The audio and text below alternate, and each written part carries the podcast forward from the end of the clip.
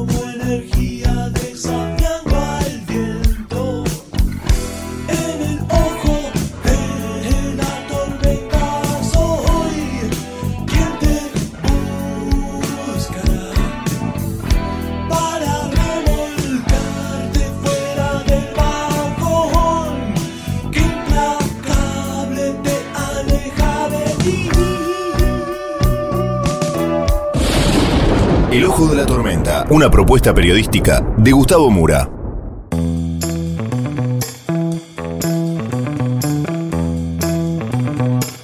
Bienvenidos al Ojo de la Tormenta. El título de hoy es ¿Y dónde está el piloto? Vamos entonces con los temas del día de hoy en este breve sumario.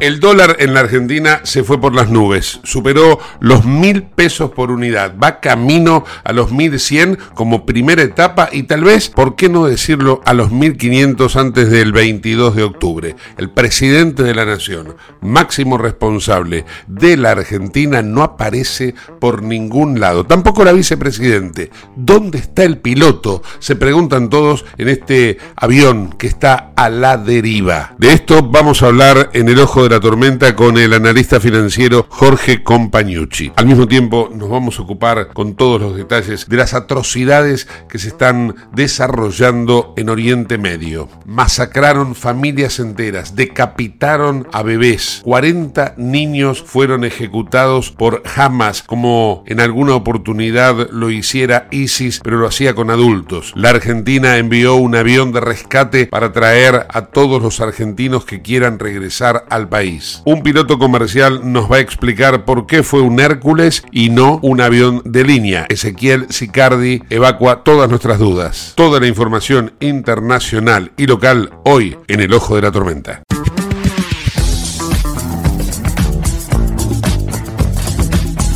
Auspicia este programa Autopiezas Pana. Más de 30.000 productos en stock y más de 30 años brindando seguridad para tu vehículo. No te olvides de visitarlos en la web pana.com.ar o llamarlos al 42504220. Autopiezas Pana, tu socio estratégico. Dirección Avenida La Plata 1933, Quilmes Oeste.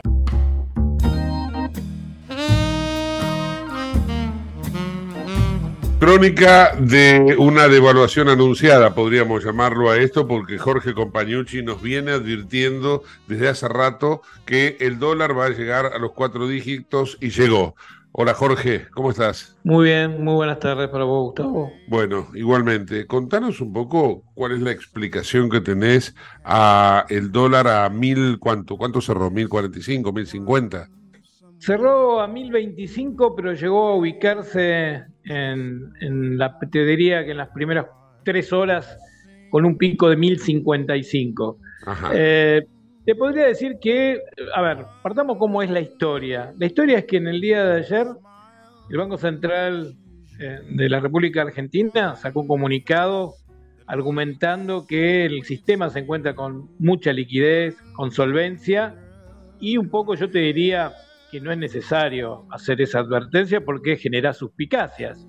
Y ojo, qué coincidencia que ese comunicado que sacó el Banco Central en el día de ayer fue justo cuando el dólar cerró con una brecha entre el oficial y el blue del el 180%. Esa brecha que yo señalé durante todo este año, que ahí es donde comienzan a encenderse las alarmas hacia el sistema bancario.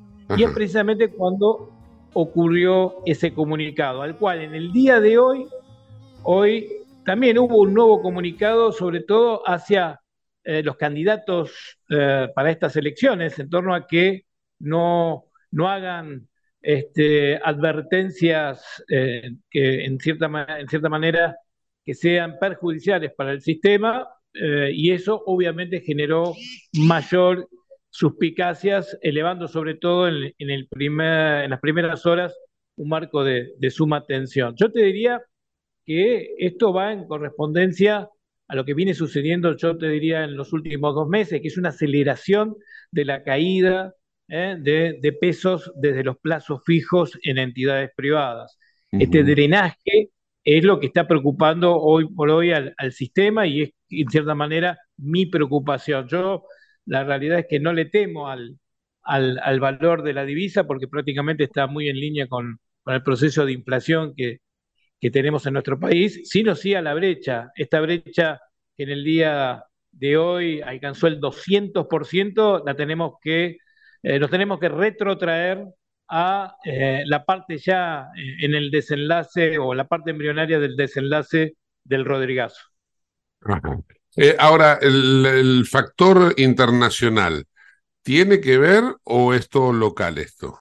Eh, en parte sí y en parte no. Eh, en parte sí porque eh, después de, la situación de este atentado en Israel, tuviste un salto en, el dólar en el mundo y esto provocó, provocó un marco de tensión en el, sector, te podría decir, del, del bloque emergente. Pero después de, del atentado, los dos días siguientes, eh, el, mercado comenzó a, tomar ganancias en el dólar y un poco en la región se aplacó. Lo que pasa es que, bueno, vos ya venís sentido de hace varias semanas. Igual, de todas maneras, eh, la situación hacia adelante, por lo que yo observo en cuanto a la secuencia del índice de volatilidad en los Estados Unidos, porque también te tengo que aclarar que aquellos que tal vez no me siguen en mi cuenta, eh, yo eh, hace meses que vengo señalando que podría haber un evento geopolítico en el mes de octubre que eh, exacerbe a los mercados mundiales y ya lo tuvimos con este ataque. O sea, ya desde ese insight de information que vas observando en los precios del uranio, en el precio del petróleo y en el índice de volatilidad en Wall Street, era un indicador de que algo iba a ocurrir en el mes de octubre y al cual yo te diría que no me quedo simplemente con este ataque, sino que creo que van a haber mayores sorpresas y tal vez más importantes en las próximas semanas. Por lo cual, esta tensión que hablamos del tipo de cambio, creo que vino para quedarse en cierta manera, más allá de que eh, en las últimas dos horas eh, el gobierno saliera a aplacar un poco los ánimos a través eh, de intervención de bonos para aplacar los bonos, los bonos financieros, los bonos blancos, no así no así tanto en el dólar, en el dólar blue. De todas maneras, creo que lo que hemos visto en el dólar blue en el día de hoy es una posición exacerbada. Ahora, yo siempre digo, este, este dólar, si no se acomoda mañana, eh, eh, es porque precisamente esa brecha de por encima del 180% es el mayor drenaje de pesos del sistema bancario a través del, del tipo de cambio. Por lo cual, mi preocupación sigue en aumento máxime cuando tenés un candidato con grandes chances como Milei, advirtiendo de que tener pesos en el banco eh, en un plazo fijo no sería una buena opción, y eso un poco, en cierta manera, ha exacerbado los ánimos eh, en el circuito, eh, llevándolo, en cierta manera, a puntos de, de clímax en torno a la tensión. Cuando Massa dice hoy voy a meter en cana a los que están especulando contra el ahorro de la gente, aunque me cueste la elección. Leo textual la, frase. Eh, ¿A quiénes se refiere, Jorge? Yo creo que no se refiere a nadie, creo que es parte también de la misma propaganda. Eh, ya lo hemos, lo hemos, observado en el ministro durante todo el año. Eh, son advertencias, saca la advertencia o qué naturaleza que a la hora se observa la intervención en, en, el sector en el sector financiero haciendo caer el, el dólar MEP que llegó a estar mucho más alto a mitad de jornada que lo que, lo, que, lo que terminó. Eh, yo diría que está haciendo propaganda precisamente para su candidatura. Recordemos también que hace eh, en el proceso, cuando se, cuando se generó las pasos, en el post-paso y tuvimos ese salto del tipo de cambio, eh, había sacado una, una, serie de baterías de, fiscalizaciones en la City en torno a las mesas de dinero, ciertas requisias y no, no sirven de nada. No sirven de nada porque es tapar el sol con una mano cuando gran parte de la inercia del dólar que tenemos hoy en día es precisamente incertidumbre, por un lado, hacia qué es lo que pueda ocurrir con respecto a, este drenaje de pesos del sistema bancario, pero básicamente lo que ha llevado la primera etapa del salto del dólar de 7.50, yo diría a 900, fue el dólar de contado con liquidación a través de lo que había pasado en el mes de septiembre con el derrumbe de los mercados emergentes. Pero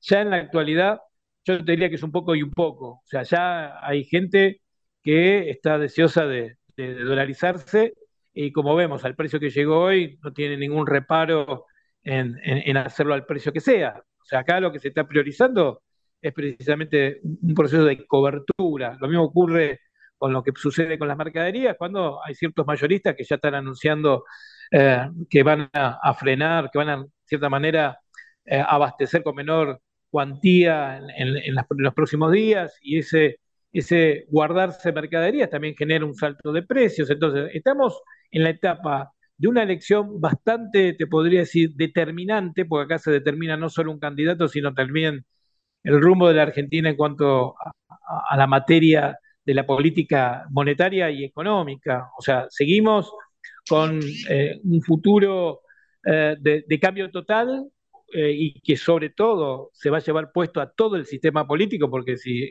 ley gana, creo que vamos a entrar en, una, en un cambio de era, en un cambio de era de los políticos que conocemos en los últimos 20 o 30 años.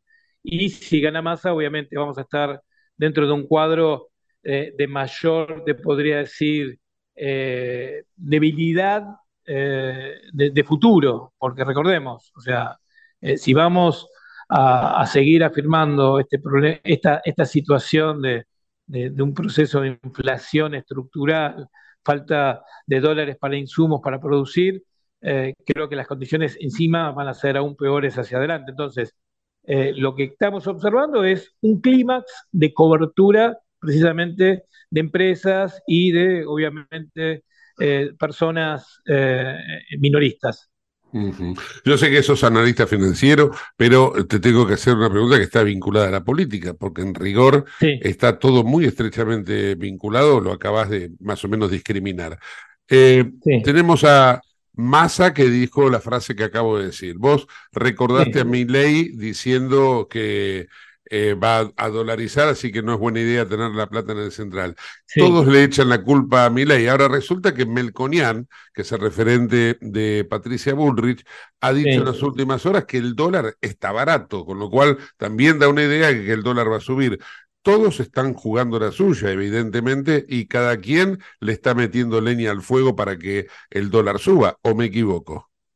Eh, podríamos decir que sí y no. O sea, la realidad es que como te he dicho en todo el año, el problema no es el dólar, el problema es la inflación, el problema es la emisión, ese gasto infernal que hace el Estado. A ver, estamos llegando a una instancia de clímax, de clímax en el sistema financiero cuando quedan eh, pocos días para una elección. ¿Dónde está el presidente? ¿Dónde está el vicepresidente? Eh, yo me acuerdo en procesos de corrida, digo por, por citar ejemplos históricos, en procesos de corridas cambiarias, de tensión de inflación, cuando Alfonsín salía en cadena nacional para llevar tranquilidad. Acá parece que eh, los puestos políticos son prácticamente para la militancia, o sea, tenés un puesto político y no actúo en función de mis funciones, o sea, ¿dónde está la transmisión de la tranquilidad? ¿Que le tenemos que dejar todo a Massa? Si Massa no es el presidente. Entonces, creo que acá lo que estamos viendo, en cierta manera, es un cuadro de incertidumbre potenciado, en donde existe una gran orfandad hacia los ciudadanos, sobre todo aquellos que lo votaron eh, al oficialismo. O sea, eh, estamos en cierta manera esperando las elecciones, como que nuestra única salida y esperanza a esta tensión cambiaria inflacionaria es solamente las próximas elecciones. Y yo creo que todavía el presidente está en, ejercicio de función y tendría que haber mostrado la cara, tendría que haber salido a, tranquilizar o por lo menos tratar de, brindar un cuadro de confianza al titular en el Palacio de Hacienda. O sea, eh, creo que lo que estamos viendo es un pasar del tiempo, más allá de las amenazas del ministro de Economía, que pueda hacer que el tipo de cambio pueda cabecear, pueda eh, generar algún tipo de serrucho.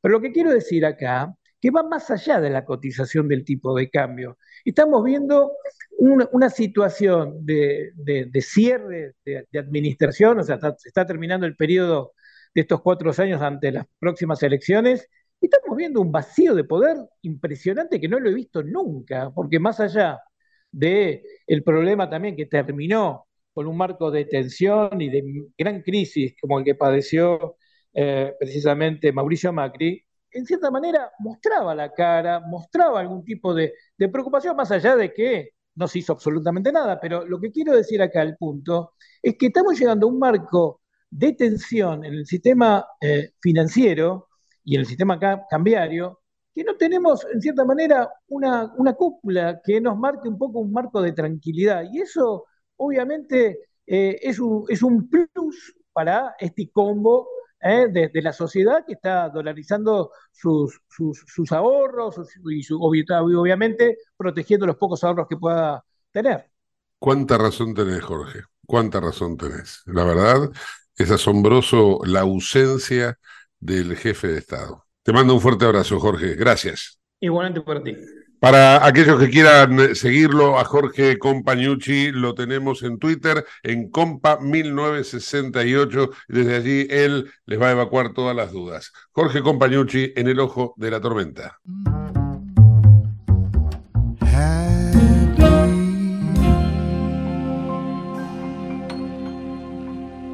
Comunicate con nosotros al 11 59 65 2020, el WhatsApp de Late.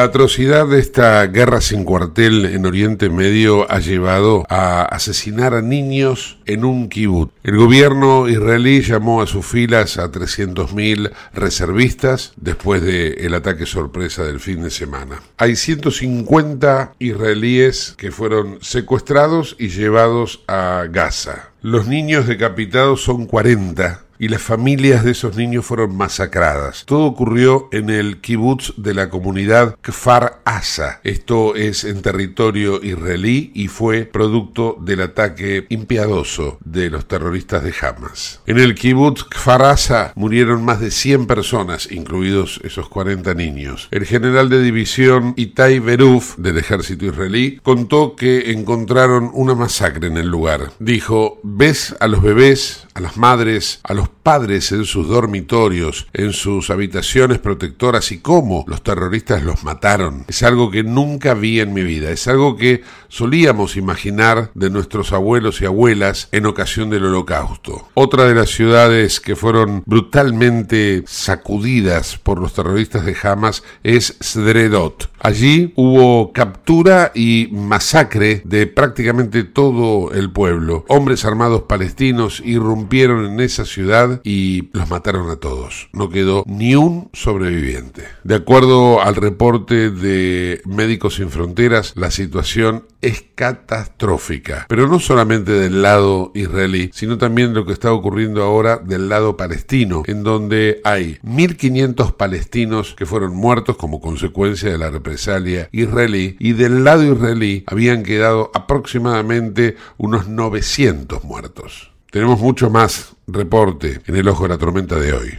En Lubestop Banfield te revisamos el auto y le hacemos el cambio de aceite y filtros en media hora. Lubestop Banfield es un lubricentro integral donde también podés cambiar las pastillas de freno de tu vehículo. Lubestop está en el SINA 471 Banfield. Y si no podés traer el auto, te hacemos el servicio a domicilio. Instagram y Facebook, Lubestop Banfield. Ahora vamos a hacer una breve pausa y continuamos con el ojo de la tormenta. No te vayas. La tormenta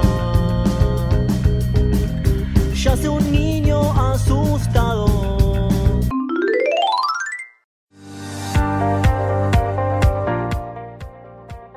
Urgente. La Subsecretaría de Atención Primaria y Salud de Merlo informa, todo paciente adulto con síntomas o sospecha de dengue debe concurrir a la guardia del Hospital Eva Perón, ingresar por la calle Pasteur, acercarse al mostrador, anunciarse y de ahí se lo derivará al consultorio correspondiente. Los síntomas del dengue son fiebre acompañada de dolor detrás de los ojos, de cabeza, muscular y de articulaciones náuseas y vómitos, malestar intenso general, aparición de manchas en la piel, picazón y o sangrado de nariz y encías.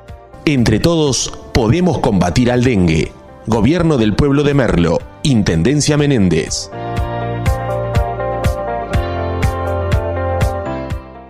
En Lanús tenemos actitud verde. Estamos recuperando 25 plazas y parques del municipio, con nuevos espacios verdes, estaciones de juegos para chicos y mayor seguridad para nuestros vecinos. Informate en lanús.gov.ar.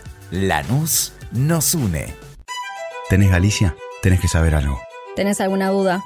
Tenés alguien que te escucha y te da atención 24/7. ¿Tenés ganas de hacer algo? Tenés muchos beneficios en lo que más te gusta. Tenés ganas de no hacer nada. Tenés una app para hacer todo desde el celular sin moverte del sillón de tu casa. Tenés, todo para vivir un día a día mejor. Tenés Galicia. Tenés Galicia.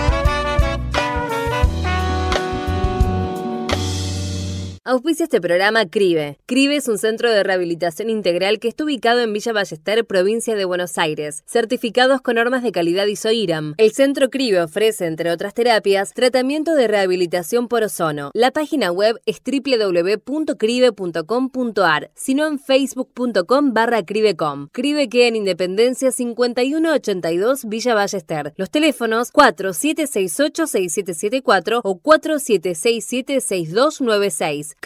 Centro de Rehabilitación Integral Belepoc.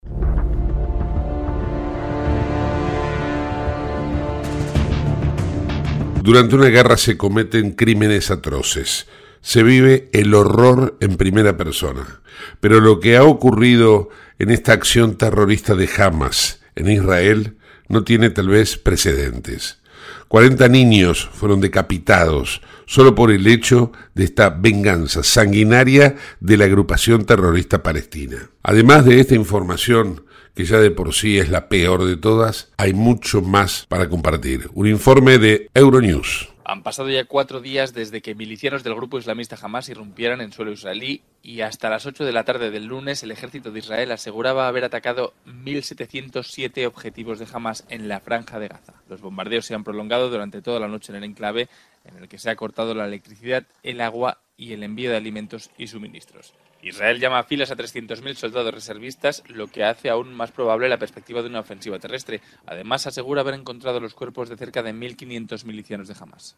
En respuesta al asedio, Hamas ha amenazado con asesinar públicamente a uno de los rehenes israelíes que tomó y arrastró a Gaza el sábado cada vez que Israel lleve a cabo un ataque aéreo sin avisar a los civiles. Además, asegura que algunos de los presos llevados a Gaza han muerto en bombardeos israelíes. Unas 900 personas han muerto en Israel desde que comenzó el ataque sorpresa. El ejército afirma haber acabado con todos los milicianos infiltrados, pero advierte de que puede haber algunos escondidos. Desde que Israel comenzó a atacar Gaza, casi 690 personas han muerto en el lado palestino. Los ataques aéreos israelíes han arrasado torres residenciales, mezquitas y el Banco Central. Según las Naciones Unidas, más de 120.000 personas en Gaza han sido desplazadas. Un paisaje apocalíptico se extiende por el barrio de Rimal, en la ciudad de Gaza, tras una de las peores noches de bombardeos israelíes que se recuerdan. Durante la noche, Israel ha atacado más de 200 objetivos en la franja en respuesta al brutal ataque masivo de Hamas que dejó cientos de muertos en Israel durante el fin de semana.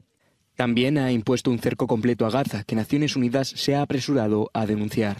Según las autoridades palestinas, hay ya casi 800 muertos en la franja y miles han resultado heridos desde que Israel comenzó a bombardear el sábado residencias e infraestructuras supuestamente relacionadas con Hamas. La OMS ha pedido la apertura de un corredor humanitario. Egipto cerró su frontera el lunes tras advertir que no permitiría una afluencia masiva de refugiados. Los grupos islamistas Hamas y Yihad Islámica aseguran tener como rehenes a más de 130 personas, como consecuencia de su ataque armado contra Israel. Entre ellas hay cinco parientes cercanos de Abi On, tres niños, su padre y su abuela. Abi contó a Euronews lo sucedido. Nos despertamos temprano, hace dos días, por las sirenas y comprendimos que había un ataque.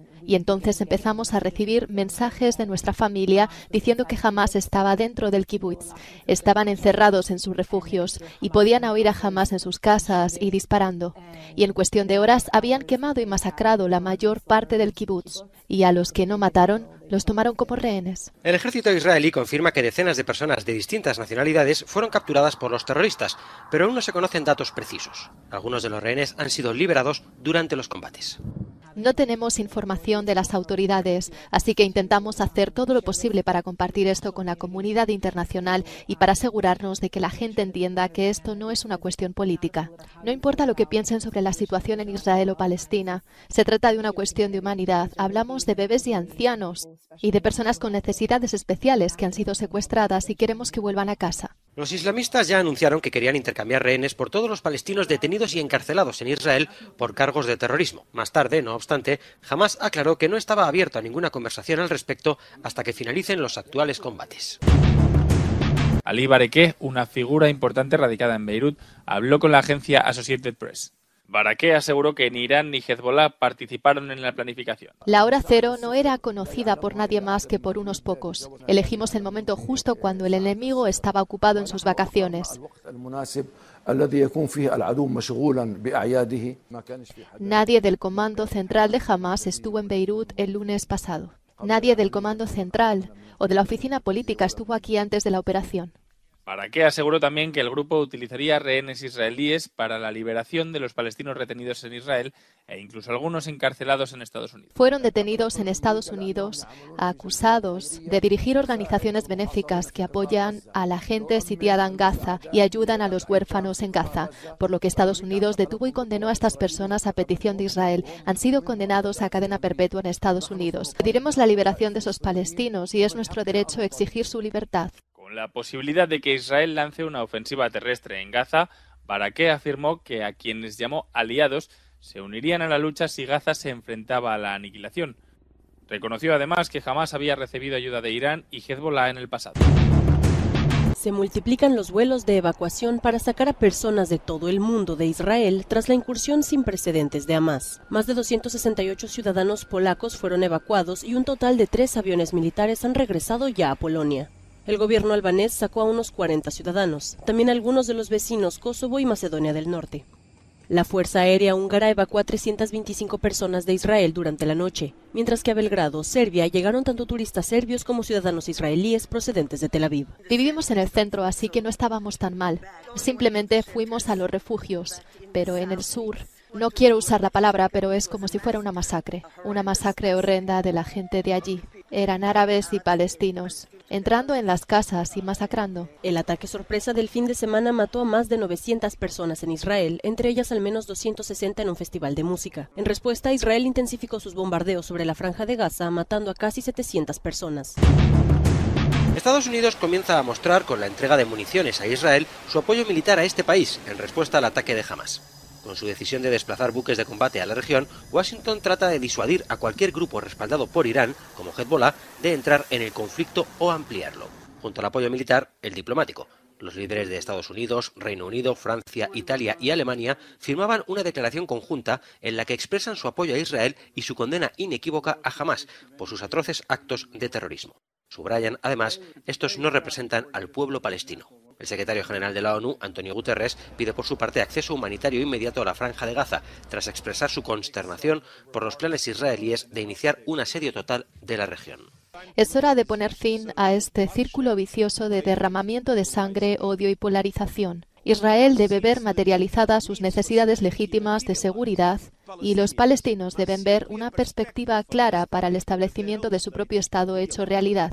Desde la Liga Árabe, su líder, Ahmed Abul Gate, insistía durante su visita a Moscú en que la actual escalada de violencia tiene su origen en la prolongada ocupación israelí, el declive de la solución de dos estados y las actividades de asentamiento de Israel. Desde Bulgaria, los primeros ministros de Grecia, Rumanía y la propia Bulgaria condenaban también los atentados de Hamas durante una cumbre tripartita. Y es que los ojos de todo el mundo, en definitiva, miran estos días con tanta preocupación como incertidumbre hacia Oriente Medio. ¿Estás buscando vinos para darte un gusto o para regalar? La Vinoteca Uva Morada cuenta con una amplia variedad de vinos exclusivos para diferentes ocasiones. Buscala en Instagram, arroba uva morada.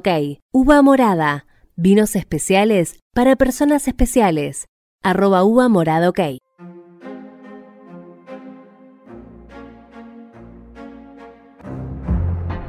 Tal como informábamos ayer, 80.000 argentinos son los residentes en Israel. Por lo tanto, 80.000 argentinos entraron en guerra también. El gobierno nacional, a través de la Cancillería, dispuso de una serie de líneas de contacto por los cuales aquellos familiares de argentinos van a poder comunicarse con los que estén residiendo en Israel y lo mismo de parte de los que están en Israel para con la Argentina. A través de las diferentes representaciones diplomáticas que hay en Israel, también muchos argentinos decidieron pedir la devolución hacia nuestro país. De manera tal que salió un Hércules de la Fuerza Aérea Argentina en procura de evacuarlos de Israel para trasladarlos a algún punto de Europa. Lo sabemos ahora porque se ha conocido la hoja de ruta de alguna manera, pero al principio de las informaciones se desconocía si iban a venir en el Hércules hasta Argentina o iban a ser trasbordados. Para eh, quitarnos todo tipo de dudas, hemos consultado a un piloto de líneas aéreas comerciales, como es el caso de Ezequiel Sicardi, a quien le preguntamos eh, concretamente por qué se escogió un Hércules de la Fuerza Aérea y no un avión comercial para repatriar a los argentinos en Israel. A través de WhatsApp, esto respondió Ezequiel Sicardi. ¿Qué tal Gustavo? Un placer estar con vos y con toda tu audiencia. Respondiendo la consulta, ¿por qué un Hércules y no un avión de línea a buscar a los, a compatriotas argentinos en Israel? Básicamente porque está yendo con un avión a una zona de conflicto bélico. Esa es la realidad. Hoy Israel está bajo, amenaza en todo su territorio y, nada mejor que utilizar lo que nos queda, de nuestra, de nuestra Fuerza Aérea tan dilapidada a lo largo de todos estos años, que es a un Hércules. Eh, todo esto es muy dinámico, pero tenemos entendido en la comunidad aeronáutica que el objetivo es buscar a, compatriotas, eh, recogerlos de territorio israelí para llevarlos en el Hércules hacia Roma, desde donde Aerolíneas Argentinas va a estar asignando vuelos especiales para, para luego traerlos a, a casa. Ese es el objetivo, Gustavo. Eh, por el momento esta es la información, esto es todo muy dinámico, estaremos atentos a novedades en el transcurso de los días. Le preguntamos también a Sicardi cómo es para un pasajero viajar en un Hércules, un avión de transporte militar. Ahí va la respuesta. Viajar en un Hércules es incómodo para el pasajero. Consideremos que el Hércules es un avión desarrollado en la década del 60, súper noble, fabricado por la Lockheed en Estados Unidos, eh, pero es un avión carguero, no nos olvidemos que es un avión de uso militar. Eh, los pasajeros van a estar viajando en, en, sillas que básicamente son redes más que sillas, eh, redes que se configuran de manera longitudinal al fuselaje. El objetivo es poner la mayor cantidad de pasajeros posibles. Y el avión es un avión ruidoso, Gustavo, es un avión que no tiene la insonorización de un avión de pasajeros, tiene cuatro motores enormes, antiguos, súper confiables pero antiguos com- comparados con, con la, la tecnología de hoy, ¿no? Eh, y al tener hélices, en vez de, de jets, en vez de ser un avión jet, es un avión a hélice que tiene turbinas que empujan esas hélices. Las hélices lo que logran es vibración generada por el propio impacto de la hélice en, el- en la atmósfera. Eh, hoy las hélices son mucho más modernas que las hélices que tienen estos Hércules nuestros de la década del 60 o 70. Hoy hay aviones mucho más eh, simpáticos con el pasajero, por así decir, siendo turbohélices, ¿no? Entonces, respondiendo a tu consulta y la de todos nuestros oyentes, esos pasajeros van a, ser, van a, van a volar a un avión ruidoso, está presurizado, pero así todo la cabina no está extremadamente calefaccionada, así que van a tener que viajar eh, bien abrigaditos porque, como digo, es un avión carguero y no de pasajeros. Y también lo consultamos acerca de cuánto dura la travesía de un Hércules desde Tel Aviv a Roma comparado con lo que es habitualmente un avión regular, un vuelo comercial. Escuchemos la respuesta.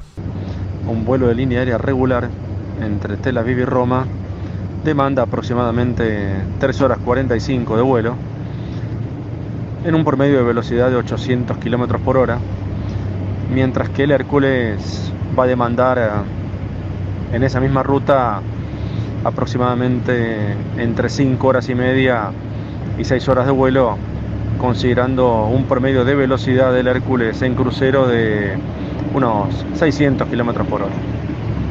Agradecidos entonces a la colaboración prestada por el piloto de líneas aéreas comerciales Ezequiel Sicardi. Te invitamos a conocer La Pampa, porque creemos en una nueva forma de viajar a un ambiente ideal para estos tiempos. Aire puro, bosques y fauna nativa, gastronomía gourmet, vinos patagónicos, pueblos con historias emocionantes. En La Pampa, seguro te relajás, seguro te emocionás, seguro disfrutás. Viaja seguro, viaja a La Pampa, portal de la Patagonia.